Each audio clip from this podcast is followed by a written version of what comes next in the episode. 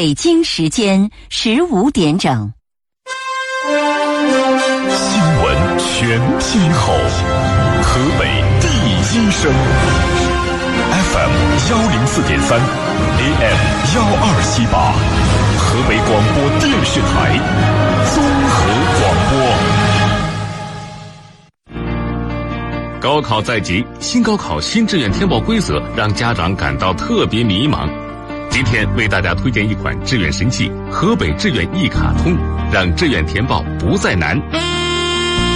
凝聚几十位志愿填报专家二十年的报考经验，汇集河北百万高考学子，不同条件选择，一键生成志愿，让复杂无头绪的报志愿变得简单。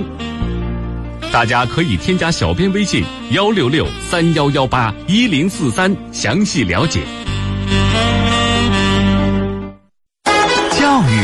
是课堂里的四十五分钟。教育是四十五分钟之外的大千世界，教育是智商的比拼，是情商的培养，教育是生活。FM 一零四三，教育总动员。各位听众朋友，大家下午好！这里呢是 FM 一零四点三河北综合广播，每天下午三点到四点和你一起来关注孩子健康成长的教育总动员节目。大家好，我是主持人王鑫。呃，大家在节目进行过程当中啊，可以通过以下几种方式来跟我们互动啊。首先呢，是在微信公众号找到河北综合广播啊，找到河北综合广播，然后呢，直接给我们留言就可以了，语音的、文字啊都是可以的。或者在节目进行过程当中来拨打直播间的热线电话零三幺幺九六一零四三零三幺幺九六一零四三，可以和我们直接来取得联系。那么节目之外呢，欢迎大家来关注我们节目的微信公众号“教育总动员”和节目名称是一致的啊，“教育总动员”。呃，找到我们加为关注之后呢，就可以收听我们往期节目的回放。那么在“教育总动员”微信公众号下来回复“阅读”或者回复“测评”，都会弹出我们小编的二维码。那有什么问题呢？可以和我们小编来直接联系。呃，最近呢。我们关注高考方面关注的比较多啊，也其实也跟大家推荐了，呃，填报志愿的一个神器，就是河北志愿一卡通。那么大家有相关的问题需要来进行了解的话呢，也可以来和我们小编来取得联系，呃，或者您可以直接来添加小编的微信，微信号是幺六六三幺幺八一零四三幺六六三幺幺八一零四三。呃，报考志愿的相关呃的这个一些问题呢，也可以和小明来取得联系啊。好，今天节目我们依然请到了我们的老朋友学业规划专家甄彩丽甄老师，欢迎甄老师。王鑫老师好，大家下午好。嗯，昨天我们跟大家解读了一下招生简章，呃，招生指南怎么来看？报考指南啊，报考指南。哦，我老想着今天的内容啊。嗯。今天我看，其实，在报考过程当中，还有一项特别重要的，就是你要读招生简章，读招生的章程。嗯。这个招生章程。它是一个有有什么重要的作用，又是怎么来发挥它的作用？嗯，招生章程啊，是我们大家呃，就是对于一个学校报考的时候，你的主要参考和依据的一些内容。呃，我们说。嗯，河北省的一些规则呢，它是报考指南来给大家做了一系列的指导。嗯，那么对于你要选择哪个大学，这个大学的录取规则是怎么样的？这个大学呢有什么限制？这个大学有几个校区？每一个校区在哪儿？这个大学是一个什么层次？这个大学是一个什么样的情况？那么其实招生章程里边它都有一些简介。嗯，啊，可能没有那么。详细，但是最起码简介它是有的。嗯，那么它在制定的时候呢，它是要嗯，高等学校依据《中华人民共和国教育法》《中华人民共和国高等教育法》和教育部相关规定制定的章程文件，是高校开展高升工作的招生工作的重要依据。嗯，啊，那我们刚才说到了，就是你高校用什么来去开展你的招生工作呢？啊，你得先定出规则来，让大家按照你这个规则来去报考。嗯。啊，那所以来讲的话，我们可以看到了，就是说，如果说你不知道整体的怎么报，那你去学习学习报考指南。那如果你想锁定某个大学，啊，那么你需要看这个大学的招生章程。嗯。它是以大学为单位的。哎。嗯，这样子的话呢，我们大家就做一个这样的了解。嗯，那么教育部呢也有明确的规定，高校的招生章程是高校向社会公布的有关招生信息的必要形式，其内容必须合法。真实、准确、表述规范。嗯，高校的招生章程啊，经主管部门依据国家有关法律和招生政策规定进行审核、备案后向方向社会公布，不得擅自更改。学校法定代表人对应对学校招招生章程及有关宣传材料的真实性负责。高校的招生依据。啊，招依据招生章程开展招生工作。那么从这一段话里边，我们就可以看到，其实每一个高校啊，就是你的这个呃法定代表人，是你这个章程的啊一个主要的制定的，就是应该说是一个制定者和最高审审阅者。嗯。啊，那么你高校里自己审阅了还不行，你必须到。你自己所属的，比如说有的学校是呃那个省部共建的，那你要到省教育厅备案，你还要到教育部去备案。有的学校呢直属就是教育部，那你就要需要到教育部去备案。所以来讲的话呢，你要跟你的上级主管部门来讲的话，要去审核你的内容啊。那么我们会发现，其实所有学校里的。呃，这个章程在底下都有一个，嗯，此章程是依据国家相关法律规定。那什么，如果说在招生过程当中，国家那个什么规定，呃，教育部规定有新的啊变化，那么会以此作为调整。嗯，所以就是说，现在我们这个公布的大部分来讲就是这样的了。但是如果教育部真的有特别新的一个指示动向的时候呢，那么它还会有变化。哎，啊，所以在这个角度来讲的话，我们大家对于。章招生章程来讲的话，你得知道它是怎么制定的呀，它有哪些效率啊？其实这就是说，你高校里必须严格按照你的招招生章程规定的相关内容来进行录取。嗯。啊，那么来进行考核，来进行审核，所以这个来讲的话呢，就是我们高校录取的一个重要依据和参考。哎。那么你想呀，高校以这个为。嗯，参考来去录取。那你考生，你报考之前你不去读一读，不去看一看，那你报的那个有可能就会有很多坑。嗯，所以这个来讲，招生章程呢，虽然我们现在的那个书大家还没到手上，这个一般的往年啊是跟我们的招生计划呢同时向孩子们发放。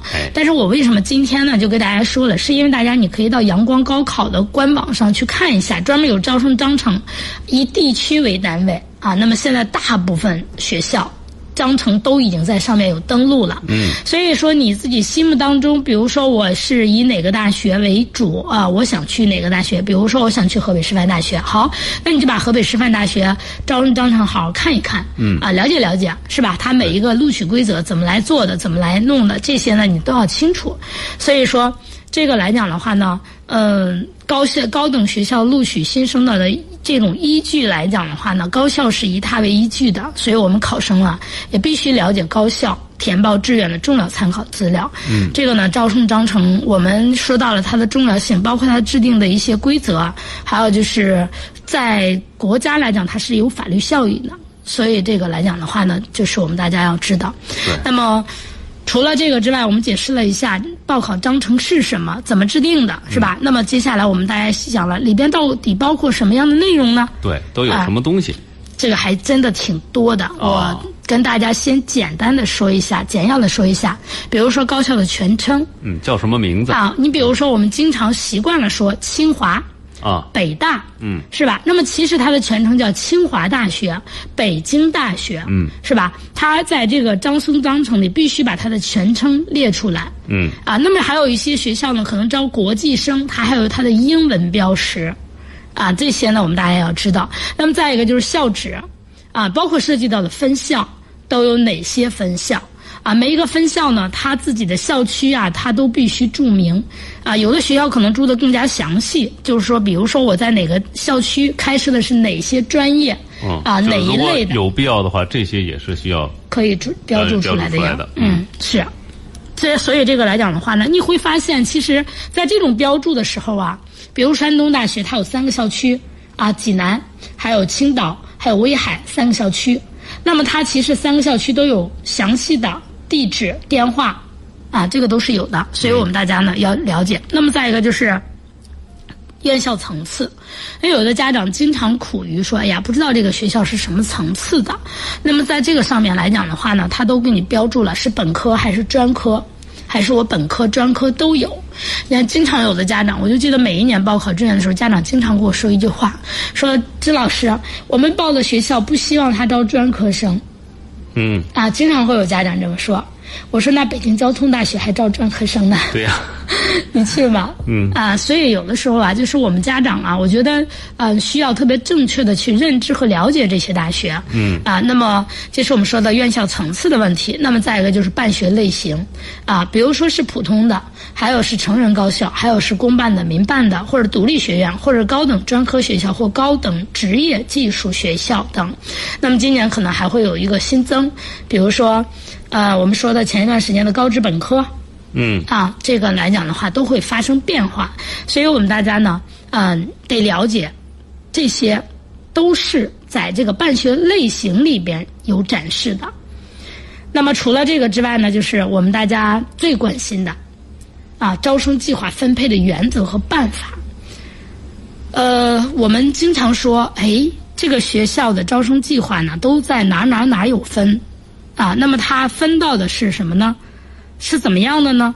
这些来讲的话呢，我们大家嗯可以看到不一样，嗯啊，大家都说的不一样。所以说来讲的话呢，每一个学校，嗯，这些方面都有一些不同的啊。那么，这是我们说的招生计划的一个分配和办法。嗯嗯，除了这些之外，还有预留计划数和及使用原则。啊，预留计划这个不是每一个学校都有预留计划。我们在读的时候呢，有的学校我校无预留计划嗯，啊，那么这种的你就要小心了。哦，就是没有调剂的可能，没有追加计划的可能。如果他的提档比例是超过百分之百的，那总有人会被退档。嗯至于谁退，那不知道。嗯啊，那么说学有的学校呢是不超过百分之一的预留计划，一般的教育部是这样规定的，啊，就是你有可以有预留计划，但是不能超过百分之一。那么这个来讲的话，这百分之一呢，怎么来使用呢？啊，在有的学学学校啊就是省份啊，就是它的生源确实比较优秀，啊，那么还有的来讲的话，同分的都符合条件，哎，怎么办？嗯，啊，这个时候会追加这个预留计计划就会启动。嗯嗯啊，所以就是原则上来讲的话呢，这个是必须公开透明，经过学校一系列的呃审核才可以启动这个预留计划。嗯，所以这个来讲的话呢，我们大家这也是我们在这个月底吧看到那个招生分布统计的那个啊、不是那个分数统计的那个书的时候呢，你会发现有的时候啊那个。录取的计划跟我们二零二零年计划书上的计划是不一样的。哎，呃，这两年我发现考试院没有做这个。原来的时候，咱们那个书上是有原来的招生计划数是多少，实际录取的是多少。嗯啊，现在只有一个录取数。原来的时候是两个，你直接能对比，但是现在来讲的话已经没有了。但是呢，就像我们吧，因为每年都做这些事情嘛。所以来讲的话，就知道哪个学校里他喜欢在河北启动预留计划，哪些学校不喜欢在河北启启动预留计划。哎啊，有的学校就按部就班的，我就就这么点儿人，我就这公布这么多计划，我就招这么多。但是有的学校呢，总会追加上一两个、两三个，甚至有的四五个，是吧？嗯啊还有的追加更多的，那都一些就是民办的高收费的一些学校。所以说这些来讲的话呢，大家你得知道。那么还有的一些就是我们说提前批里边的一些原来你没有招满的，或者说你比如说我们说提前批 C 里的没有录满的，那么这些计划它是可以调到普通本科批里来的。嗯那么这个时候来讲的话呢，你是不是知道呢？啊，有的很多家长不清楚，所以来讲的话呢，就造成了你不知道预留计划是怎么使的，也不知道这些多招出来的计划是哪儿来的。嗯啊，所以就造成我们很多家长啊，就明明哎，我明明比他分儿高，为什么我没有报那个学校，他报那个学校，他走了，我好遗憾呀。嗯其实就是你提前了解一下这个学校的计划数和他每一年的录取数是不是一样的？一样的啊，嗯对，如果有有没有这个预备计划？对，有没有启动他的预、预留计划，或者是说有没有从他别的省份挪到河北来？嗯啊，也有这种情况。比如说，有的省份他就是没报满，啊，他征集也没有报满，那这个时候他就有可能放到河北来招生，因为河北的生源对于大部分学校来讲，高校来讲还是比较认可的。对，所以这些来讲的话，我们大家你要了解什么叫预留计划，那么它使用的原则。啊，我就记得有一个学校是你服从调剂，原来的时候啊，当然现在不设计是因为什么呢？是因为我们现在即使你服从调剂，也没有这一说了。过去的时候是你服从调剂的时候，你会发现有些学校呢，即使你服从调剂，也有可能会退档，因为它没有预留计划。对所以你要学会读懂这个章程这一条。那么除了这个之外呢，就专业培养。啊，专业培养来讲的话呢，它的外语语种，这个其实我们在前几天的节目里边有分享。有的学校说我不限语种，你随便报，但是我的课程来讲的话是高起点英语授课。英语授课。对，那这个来讲的话，你非英语语种的学生你就要考虑了。我能不能跟得上？啊，是的。对。啊，那么还有来讲的话，有的说我那个不限我不限语种。但是呢，就是我在这个哪哪个专业里边，是吧？我是什么什么授课，有这种的。所以我们说这个专业培养的外语语种呢，我们大家一定要看清楚、了解明白。嗯。呃，毕竟呢，我们现在有六个，嗯，这个语种是吧？六个语种来讲的话，就一定有人不学。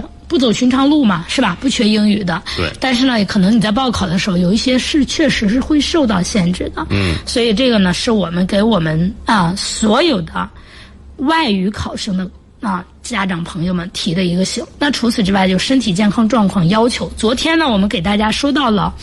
我们呃报考不是这报考指南里边，那他对于身体条件有详细要求，甚至哪些是不宜报考的，哪些是可以报考，但是呢，嗯，就是它是有一些限定的。那么这些来讲的话呢，你一定要去了解。我们在大学里除了有特殊要求的之外。啊，这是我们教育部基本规定的这些，你要去到报考指南里去找。但是呢，它个别专业的个别限定来讲的话呢，那你是要在学校的章程里边来找的。啊，嗯，比如说我们所有的材料，你看，我就记得哪一天啊，有一个小孩儿，哦，呃，周周日早上，广州的一个小孩儿，他是高一的。嗯啊，他呢，到找找我找我做测评的时候呢，其实这个孩子特别擅长学历史政治，但是这孩子因为为了学喜欢材料，他的化学也的确是他的优势学科，嗯，他选了物理化学，就是很纠结。哦。嗯，就是没有选自己的优势学科，因为他想学那什么。后来我就问他，我说你有没有色弱呀、色盲啊这些现象是吧？你最起码基本条件具备了，你再去选这些科。别你到时候选了半天，你想学材料学，可是最后发现你好像因为身体啊身体条件不合适啊啊报不了。对，那你就白选了，你白花费了那么大的精力去学物理了。对，所以这个来讲的话呢，我们考生和家长呢，你得心里清楚啊，对于身体健康状况的要求。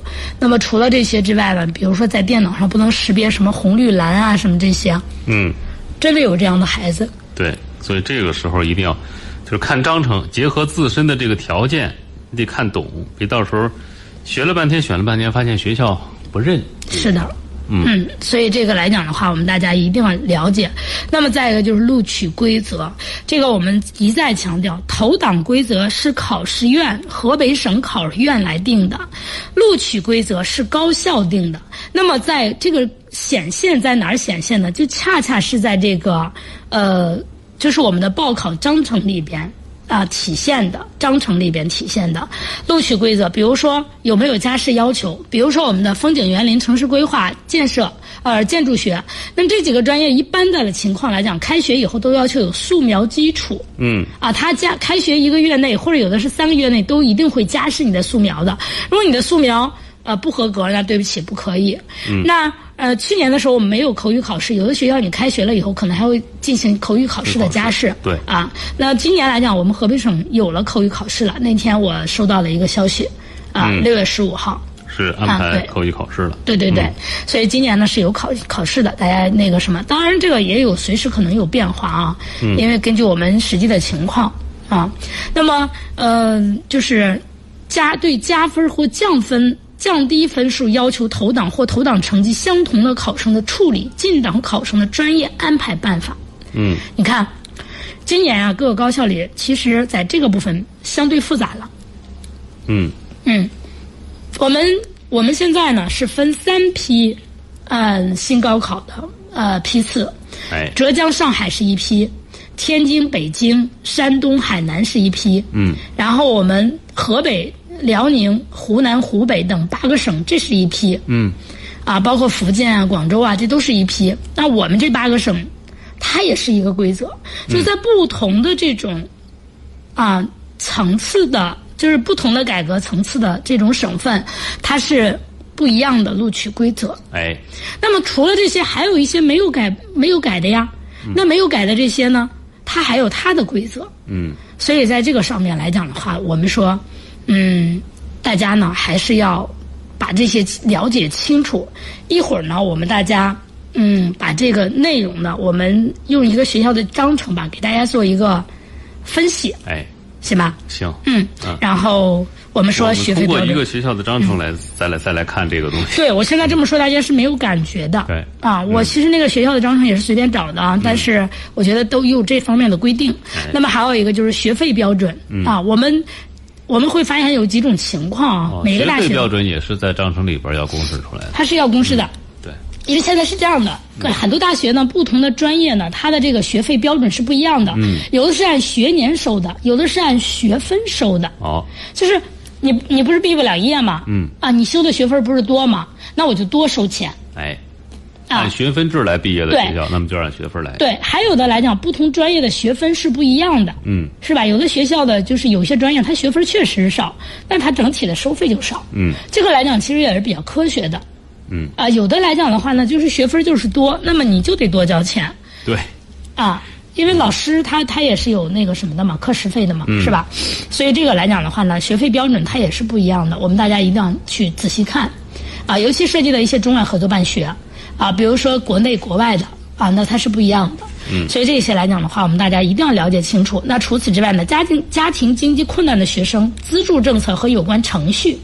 在这里边也要，就是你有的家庭确实困难，他一看到学费，又觉得我上不起。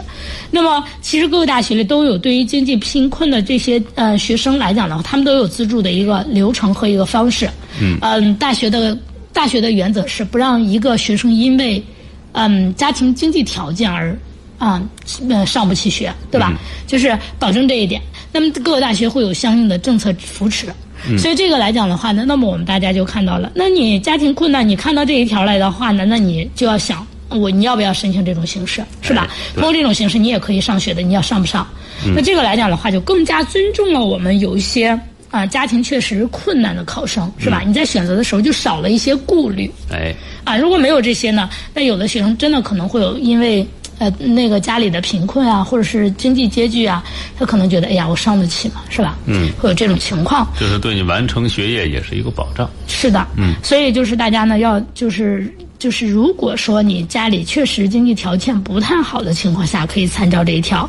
那么再一个就是颁发的学历证书的名称、学校名称和证书的种类，嗯，各个大学里都会有两个证书，基本上啊，一个毕业证，一个学位证。但是呢，毕业证它告诉你颁颁发哪哪哪的，那学位证呢，它也有一个规定，嗯，什么情况下你能拿到学位证？啊，不是人人都能拿到的。对。所以这个来讲的话呢，我们大家也要去了解，如果你完不成人家的这个，是给不了学位证的，是的，是的、嗯啊对。所以这些来讲的话呢，我们大家要了解。那么除此之外呢，就是联系电话和网址。嗯，呃，这个我特别想跟家长们说，把那个电话啊一定好好看看。嗯。呃，每一年啊，可能就会有跟某些高校的电话比较接近的电话有啊，给你打电话啊，骗子。对，啊，所以就是说，其实大家呢，在遇到这种电话的时候呢，你别着急。嗯，啊，他说的时候你可以听，你说好的，我知道了，我跟家里商量一下或怎么样的，是吧？嗯。因为我们有些孩子是没有电话的，往往打的是家长的电话嘛，对吧？家长你说啊，行，我跟孩子说一下，商量商量。那么你把电话放下，这个时候呢，你去高校的官网去查证一下这个电话，嗯，啊，是不是一样的？那如果是一样的，这个时候你再回拨，嗯。啊，你回拨过去的电话，一定是高校的电话，但是你不要回拨他给你打的那个电话，是你重新拨号打学校的那个电话，嗯，这个电话一定是高校的，嗯，但是你如果他给你打电话那个号呢是网络过来的，那。就是你回拨过去是就不是他那个原来的接的了。嗯，所以这一点来讲的话呢，我希望我们家长啊，就是防止受骗，教一个小妙招吧。嗯，对，因为每一年都有。学会看章程，嗯，看准章程里边提供的学校的真实的电话、网址，是的，是的。一定不要搞错了。对，再一个就是最近我们说这个网网络那个什么电信诈骗啊、网络诈骗啊确实挺多的。对那么这个网址啊，你一定点官方的那个网址。嗯。啊，别从手机上某某大学给你发来一个短信，是吧？嗯说他是某某大学的，你就点开了。嗯啊，那就坏了。嗯，所以短信里的那个链接别轻易点，你可以点这个学校官网上的这个链接，嗯，啊，你用手机查询也好，或者你在电脑上查询好了以后直接点开它，那我觉得都能解决问题。对，所以这些来讲的话呢，就是，呃，为什么往年我其实基本上不怎么说电话和网址这个，但是这两年啊，实在是被骗的人太多了，所以我就特别有必要跟大家说一说。那么还有呢，以及其他的须知等啊，那么还会有一些其他的须知，比如说监督电话呀，是吧？你觉得录取的方面你觉得有不公平的，或者你自己觉得哪方面有问题的，那你可以找监督电话打一下投诉嘛，嗯，是吧？对这些都是可以的。嗯，所以这些来讲的话，是我们说章程里涵盖的内容，你别觉得小看哪一项，其实每一项都有它非常大的作用嗯，啊。这是我们说它的内容。那么家长该说了，诶，章程上哪儿找呢？嗯，啊，我们刚才给大家提供了一个地方，就是阳光高考的公开平台。哎，这个来讲的话呢，因为它把各个高校里进行了汇总，你只需要点那个什么以后呢，呃，那个点开以后呢，它是按地区来呃排列的，嗯，你就一页一页的看，然后点开每个高校就直接能弹出来。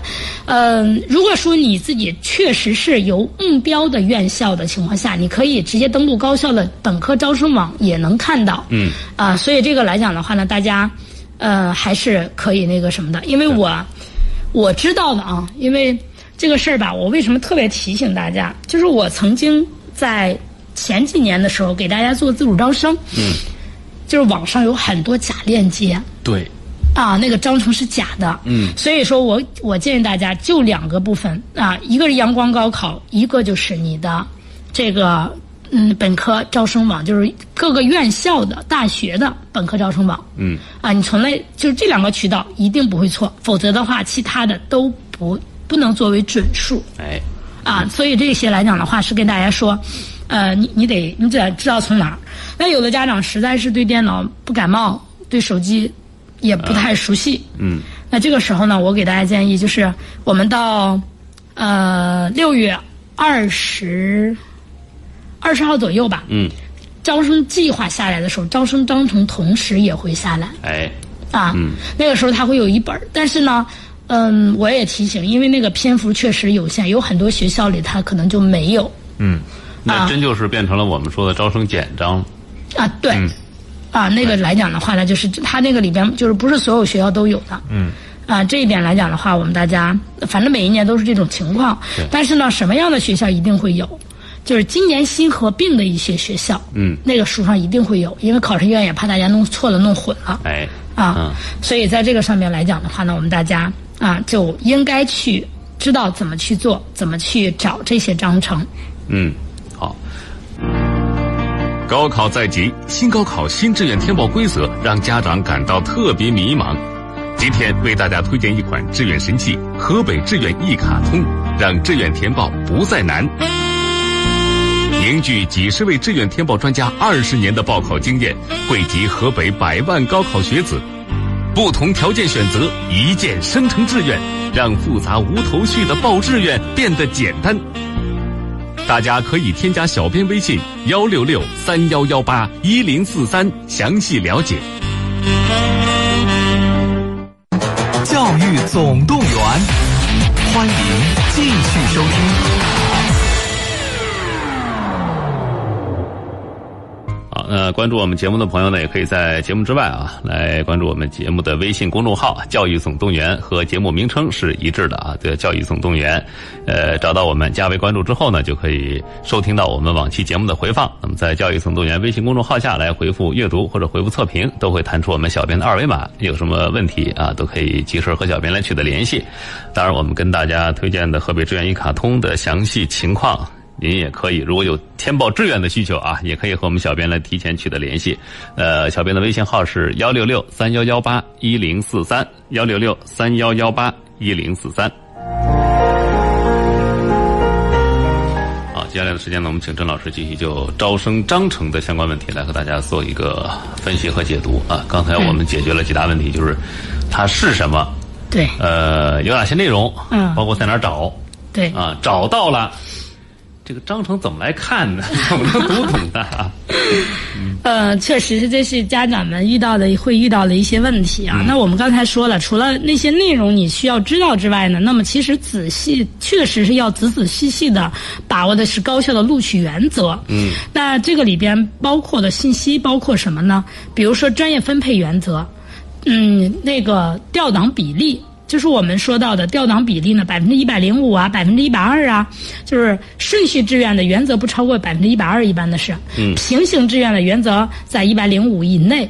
那河像我们河北就属于平行志愿的省份，所以它原则上要求百分之一百零五以内。嗯。啊，那么招生计划数的小，它不显。比如它本身就招十个，或者招八个、招七个，那百分之零五，那那就显示不出来。啊，但是呢，你别忘了，咱们还有那个招一两千人的呢。嗯。啊，我们河北省的高校都招那么多人，这你怎么怎么办？啊，那 百分之那零五，那可就数大了。嗯。所以来讲的话呢，就是我们大家呢，你一定要清楚啊，这些嗯原则是怎么样的。嗯。那么还有就是专业分配的原则啊，刚才我们说到了，就比如说，人家有的学校里在录专业的时候，我只看裸考分儿，啊，你不是有加分吗？啊，你投档的时候可以按这个投进来，高校是接受的。但是呢，你进来我要我要开始考察专业了，我就要看你的裸分儿。嗯。啊，这个呢，大家一定要去。大家说，哎，老师啊，今年按照那个专业加院校报了，还会有这种情况吗？我看到了，是有学校是这么干的。嗯。所以呢，你一定要仔细去读。对。啊，那么也就是说，我们在有加分的这种情况下呢，有的时候你该抛出去就得要抛出去。嗯。把你那个加分抛出去，那么还有来讲的话呢，就是这个比例的问题。你多的那些啊，那嗯不一定是你。如果所有人都符合条件，那就是谁分低谁退，对吧？那如果说进去的有不合格的，在某一方面，比如说语种的限制啊，单科成绩的限制啊，身体条件的限制啊，你有哪些方面不合格的情况下，嗯啊，那么可能你分高也可能会被退出来。哎，所以退档的情况啊，它是有。嗯，好多因素的。嗯。啊，那么再一个就是加分政策，啊，加分的政策来讲的话呢，就是我们刚才说到了，有的学校呢，它在那个什么的时候，跟你的投档分用一个，那就证明承认你的加分。嗯。有的学校不不承认。啊，前两天有一个学生家长问了我一个问题，他说：“老师，我们是农村独生子女。”哦，我们有十分的加分，我们能报哪些学校呢？嗯，就这十分只能用在河北省的各个高校。哎，啊，比如说我们说河北大学呀、河北师大呀、河北农大呀、河北科大呀这样的学校你可以用。嗯，啊，你说我报山东科技，对不起，啊，不能用这十分。他省的就不行了。对对对，那么还有就是有一些，嗯，这个，嗯，孩子呢，他比如说有一些啊，他是要求你必须在你当地。嗯，求学才能用得上这个分儿，要不然就也用不上。哎，所以就是这些来讲，加分政策你得想明白是怎么回事儿。那么除此之外呢，单科成绩的要求，啊，那么单科成绩我们刚才说了，比如说数学，人家要求你百分之七呃百分之七十五的得分率呀，是吧？那基本上就是一百零五。嗯。啊，那还有的不能低于一百二的。啊，还有对外语成绩最多要要求是最多的。嗯。那么除此之外，还有对于口语考试有要求的，一般的国际贸易类的，一般的外语小语种类的，啊，翻译类的。嗯。啊，国际关系、国际政治这些方面，对于口语都有要求。对。啊，那这些如果你不符合条件的话呢，那就不可以。那么再一个就是报专业报考的具体要求啊，我们刚才说了，这个专业可能只招男生，不招女生。这个专业就是嗯。那个什么来讲的话呢？他在报考之后呢，还有素描要求、绘画基础等等这些方面，嗯，是吧？那你没有的话，你都是报考是将来是有问题的。嗯，所以这些来讲的话呢，我们大家呢，在接下来呢，跟大家逐一的说一说。那么高校的总体情况呢，就是它的基本情况属于考生选择大学的时候重要参考，呃，隶属关系。比如说我们说院校的隶属关系，我们举例子啊，经常有大学有经常有人会说分校与校区的区别。嗯。啊，比如说我们说哈工哈尔滨工业大学，它在威海有分校，在深圳有分校。啊，那么比如说中国人民大学在北京总部，那在苏州有分校，那么他们到底有什么区别？我觉得大家一定要了解清楚。北京交通大学呢，在威海也有分校，在北京交通大学本部有中外合作办学，在威海分校还是中外合作办学，他们之间又有哪些区别？嗯所以在我们这些上面来讲的话呢，我们大家呢，你要你要仔细了解清楚这个问题。啊，那么除了这些之外呢，院校的性质和层次是民办的还是公办的？我们有的家长特别介意这件事情。对民办的学校呢，一般的学费会高一点。嗯，啊，那就是基础的基基本的专业，它的学费可能也在一万以上。哎，啊，那么我们公办的学校呢，基本上都在四五千、五六千。啊，当然也有的学校呢，软件工程这个专业，因为软件工程呢，它确实比较烧钱的一个专业。前两年呢，可能是五六千，后两年都到一万多。嗯，啊，那么这些你是不是能够接受？要考虑清楚。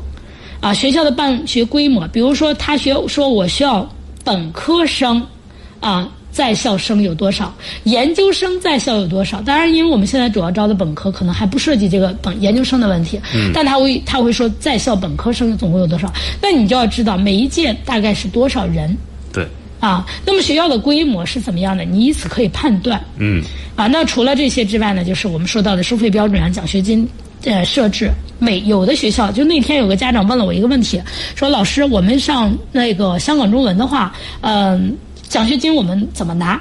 我说这个学校里都有全额奖学金、半额奖学金、学科奖学金，还有知名人士的奖学金，嗯，它有不同类型，只要你优秀，啊，那么你有机会拿到。所以这些来讲的话呢，我们大家你都要去考虑，各个大学里都有奖学金的设置情况，呃，基本上在你可以到学校的官网上去详细了解。那么对于设有分校和多个校区的院校，还要注意哪些专业在或者哪个年级在哪个校区。你看啊，兰州大学大一大二的时候在一个校区，大三大四的时候回本部，嗯，这个你得清楚。有的人呢，呃，你冲着兰州大学去了，本来你是奔着他本部去的，结果呢，大一大二的时候确实去的那个地方，相对因为新校区嘛，建的远一些，对，啊，有的人接受不了，啊，就有回来的，这是我知道的。嗯这就是你提前没了解清楚。如果你提前了解清楚，不就规避了这个问啊，题吗？后两年不就又回去了吗？对啊，嗯，啊，那么还有来讲是，就是你比如说西西南大学，西南大学来讲的话，它是农业和师范类的合并的一个大学。那么你去有的大学，有个有的专那个什么校区来讲的话，那它主要是农业类的专业。嗯，你去有的学校区来讲的话，可能就是有师范类的，也有农业类的，因为它毕竟农业是跟它的学校的一个非常大的呃那个体量，嗯对对所以来讲的话呢，那么就是你你大家得要清楚这些。那么还有就是他们分校和校区的毕业证书是不是一样的？嗯学校学位证书的印章是否带有本校一致的等等，哎，这些特别需要了解。啊，知道我知道这些年相对少了，原来就那个秦皇岛的那个东北大学的那个分校，嗯啊，可是让很多人腻歪了。本来是个九八五，然后最后因为带着分校俩字，让很多人就觉得什么都不像。嗯啊，所以这些呢，你要提前了解。那么再一个就是专业录取原则，从分配专业的规定规则的方面看呢，就是专业录取呢主要有。专业优先、分数优先、专业级差三类。但是对于我们河北的考生来讲的话呢，嗯、有的学校里简章会介绍，但是我们河北主要用的是分数优先。嗯，今年因为我们是专业加院校。啊，所以来讲的话呢，就是从分数从高到低排，每一个人你是这个专业就是这个专业，它就不涉及到过去的那些说法了。嗯，呃，所以我在这儿呢也就不介绍那两种方式了，因为原来介绍过这两种，啊、但是今年来讲的话，这个就介绍的意义不大了。嗯，那么高校具体的使用哪一种？今年高校里还会提这三种，这三种来讲的话呢，在不同省份会不一样。所以我们在看到这个录取专业录取原则的时候啊，你一定睁大眼睛了，你河北在哪一列啊？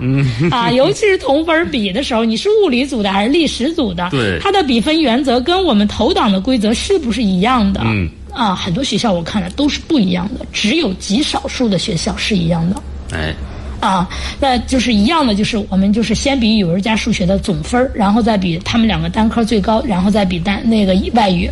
但是就是说不一样的，人家有的是那个物理组的就先比数学啊，再比那个什么呃外语，再比语文，再比那个首选科目，再比那个什么呃再选科目，就是每个学校里的情况真的不一样。嗯，哎这个规则你得看清了，到时候是怎么来进行对。比较的。还有的外语类的专业，人家还有批分按专业来进行不同规则的，比如说有些外语类的国际国国际关系、国际贸易类的。这些专业是吧？人家是按先比外语，不管你是物理组的还是啊、那个历史组的，你进来我就先比外语哎，你不要认为所有物理组的都比先比数学，啊，不是。不是的。对这些专业类的，那么就先比外语，比完外语比语文，比完语文比数学。哎，你看这就有那什么了。还有这一类的，还有呢，就是因为我们口语成绩不是不算分吗？嗯，啊，要求你必须合格，如果你不合格，那也不能录取。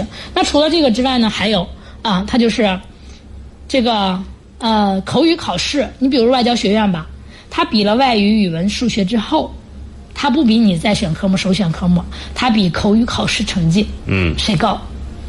我天哪，所以说有些时候呢，我们大家这个一般没有这么 对一般都没有这么比的。嗯但是你像他这种学校，包括比如说我们说呃北京外国语呀，还有就是上海外国语啊，这么比我们觉得是可以理解的。嗯，毕竟它是一个语言类的学校嘛。对是吧？所以这是我们大家说专业录取的规则，不光是大家看到的那个啊，就是你总分看什么，呃，还有就是你的专业看什么，那它还有更多的细节的要求。嗯所以这一点来讲的话，专业录取的规则是我们家长和考生重中之重一定要了解的。对，啊，那么除了这个之外呢，就是投档比例了。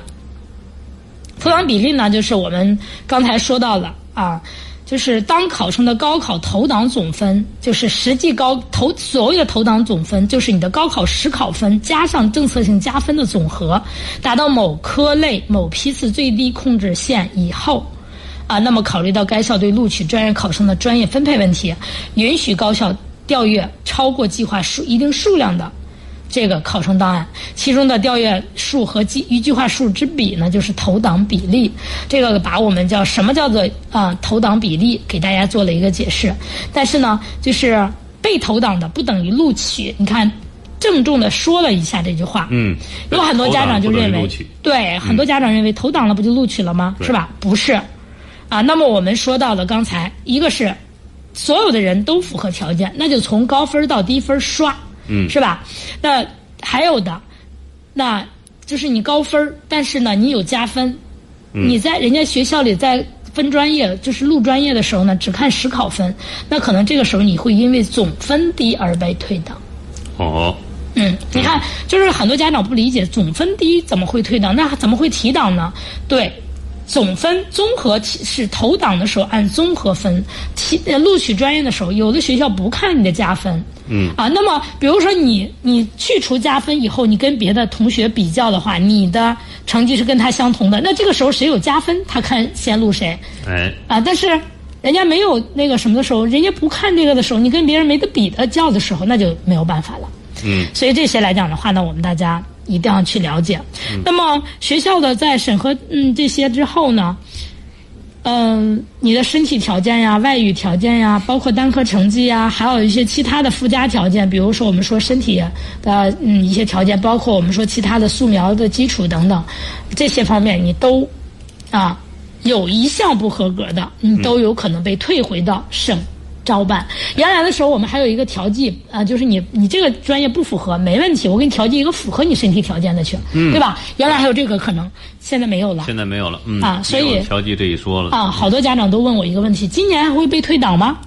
那今天就告诉大家，明确的告诉大家，会。会，而且我总感觉今年退档的风险可能比往年要，嗯，应该会大一点，是因为什么？就是有的家长啊，他自己报的时候没有分清楚人家对于再选科目的要求，这个我还挺担心的，对，啊。确实是，嗯，挺担心这一点的。哎，今年呢，报的好，你能低分去一个更理想的院校或者专业，对。啊，报的不好，你可能高分也只能低就。嗯啊，所以今年来讲的话呢，是机会与风险并存的一年。嗯，啊、这也是我们一直在强调报考志愿今年难难难难在哪儿啊？不是单纯一个原因难，是很多原因都让我们大家难了首。先，新规则下你怎么来读懂和利用这个规则？是的其次就是你这个今年的这个分数，包括它的选科分类，嗯，都是有所改变的。是的，是的呃，，具体会是一个什么样的情况，而且没有往年的参考。是。嗯，这个确实是这样子的。那么再一个就是按照平行的，嗯，我们河北省是按平行的啊，它的调档原则来讲的话是控制百分之一百零五以内。嗯，那么我说说批提前批 A，因为是顺序志愿，嗯，所以它的提档比例是百分之一百二。哦，这个我们必须要说清楚。提前 PC 里边，呃，提前 PC 里边定向招生，啊，它也是百分之一百二。嗯，因为我们不说高校专项和那个什么和那个高水平运动员，还有运动队，还有高水高水平艺术团，这三个来讲的话呢，他谁有资格谁就能报考，报考了基本上他就能录取你。但是呢，定向生这个在提前 PC 里，别忘了定向提前 PC 还有一个定向生。那这个定向生来讲的话，它也是百分之一百二提档，所以它仍然有退档的风险。嗯，对，这一点呢，我我给大家说，也就是说，河北省并不是所有都执行百分之一百零五哎，啊，在提前批 B 和普通本科批里面，专科提前批和呃专科本呃专科批里边，那么是实行了百分之一百零五，提前批 A 和提前批 C 呢，还是有一个呃高比例的。嗯，所以这个来讲的话，我们大家啊、有知道。那么我们刚才说到的这个多出来的那五个人是吧？反正就是只要是、对，因为你比如说，只要他超过一百了，那他就一定会超过五嘛，嗯。对吧？多提的人数就会有五五以上嘛，对。那你这个这就一定会有这些多出来这些人退档。嗯。啊，所以这个来讲的话呢，我们大家要知道到底是谁。到底是谁会被退，还是说我们河北省考试院通过跟高校协调，让他启动了他的那个追加计划、啊预留计划？嗯对我们说那个按钮能不能启动，有的时候考试院挺关键的。对啊，考试院不断的跟他们协调协调，可能会协调计划。嗯啊，所以说我们在正式投档之前啊，其实呃有三次模拟投档。这三次模拟投档，其实考试院就在想办法帮助我们河北的学生规避被退档的风险。嗯，啊，但是说真心的，哪有那么百分之百能规避呢？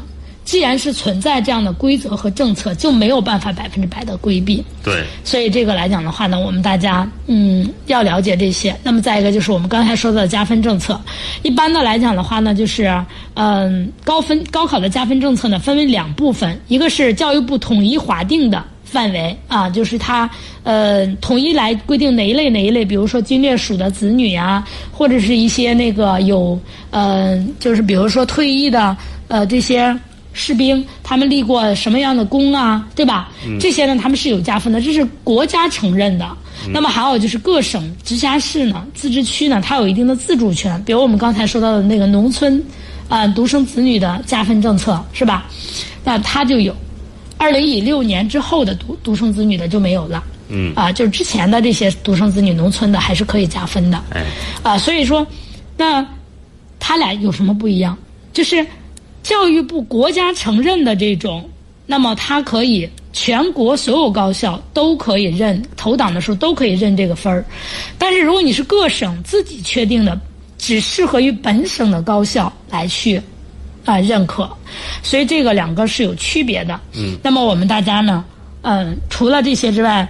就是你读学校的章程的时候，你一定要了解，仔仔细细的看清楚了他在录专业的时候看不看你的高考加分，他是按实考分还是按综合分？嗯。嗯，所以这个来讲的话，对于孩子们来讲太重要，太重要了。嗯。啊，考试院这儿一比对着呢，够着呢。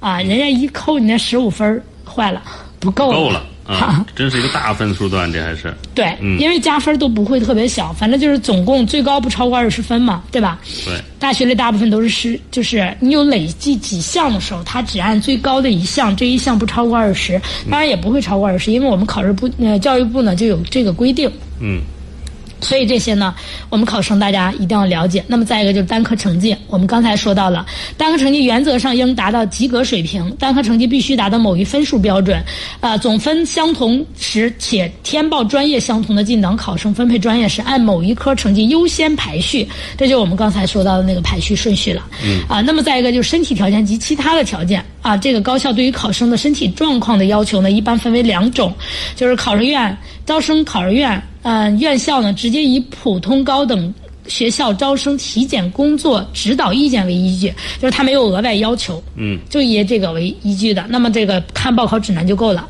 那么还有来讲的话，招生院校参照指导意见，就是我们刚才说的那个呃意见。那么它之外，还会根据学校或专业的特质特点，对考生身体素质和生理身体呃生理条件进行补充规定。嗯啊，所以这些来讲，你要既要看那个报考指南上面那个规定，还要看各个学校章程里边的特殊要求补充规定。嗯，所以在这个上面来讲，对身体条件的限制呢，我们大家还是要认真去研读的啊。哎这个不是我们说一说就可以。那么除此之外，外语。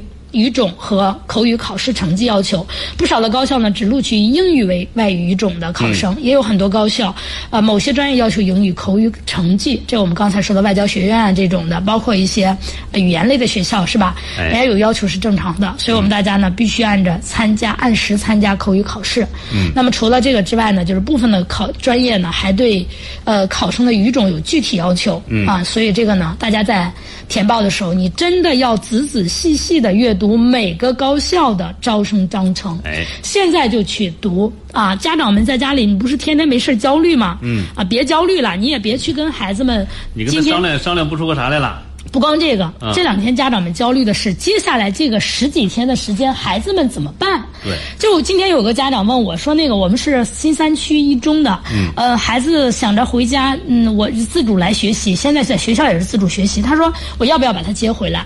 呃，说真心的，不建议接回来。如果说孩子真的在学校睡不好觉，那你可以让他回来住，但是呢对，回来缓一你一定要一定要让他在学校里继续坚持，因为我怕孩子啊，有的时候会有一个逃避情绪。嗯，还有的孩子呢，家长呢，就今天问我说：“老师，你看我们这是我们现在的成绩，我们现在这个成绩来讲的话，怎么来涨分啊？”你看，这个时候就别着急让孩子涨分了，稳定状态是我们能稳定高考，就是最佳的状态，就是胜利了。对所以家长，你与其在这儿担心这些，不如你去看看章程，然后呢，让你孩子安安心心的在学校里去学习就好。看看指南，看看章程啊。对，嗯，啊。好，那时间关系，今天跟大家聊到这儿啊，感谢各位的陪伴与收听，我们下次节目再会。高考在即，新高考新志愿填报规则让家长感到特别迷茫。今天为大家推荐一款志愿神器——河北志愿一卡通，让志愿填报不再难。凝聚几十位志愿填报专家二十年的报考经验，汇集河北百万高考学子，不同条件选择，一键生成志愿，让复杂无头绪的报志愿变得简单。大家可以添加小编微信幺六六三幺幺八一零四三，详细了解。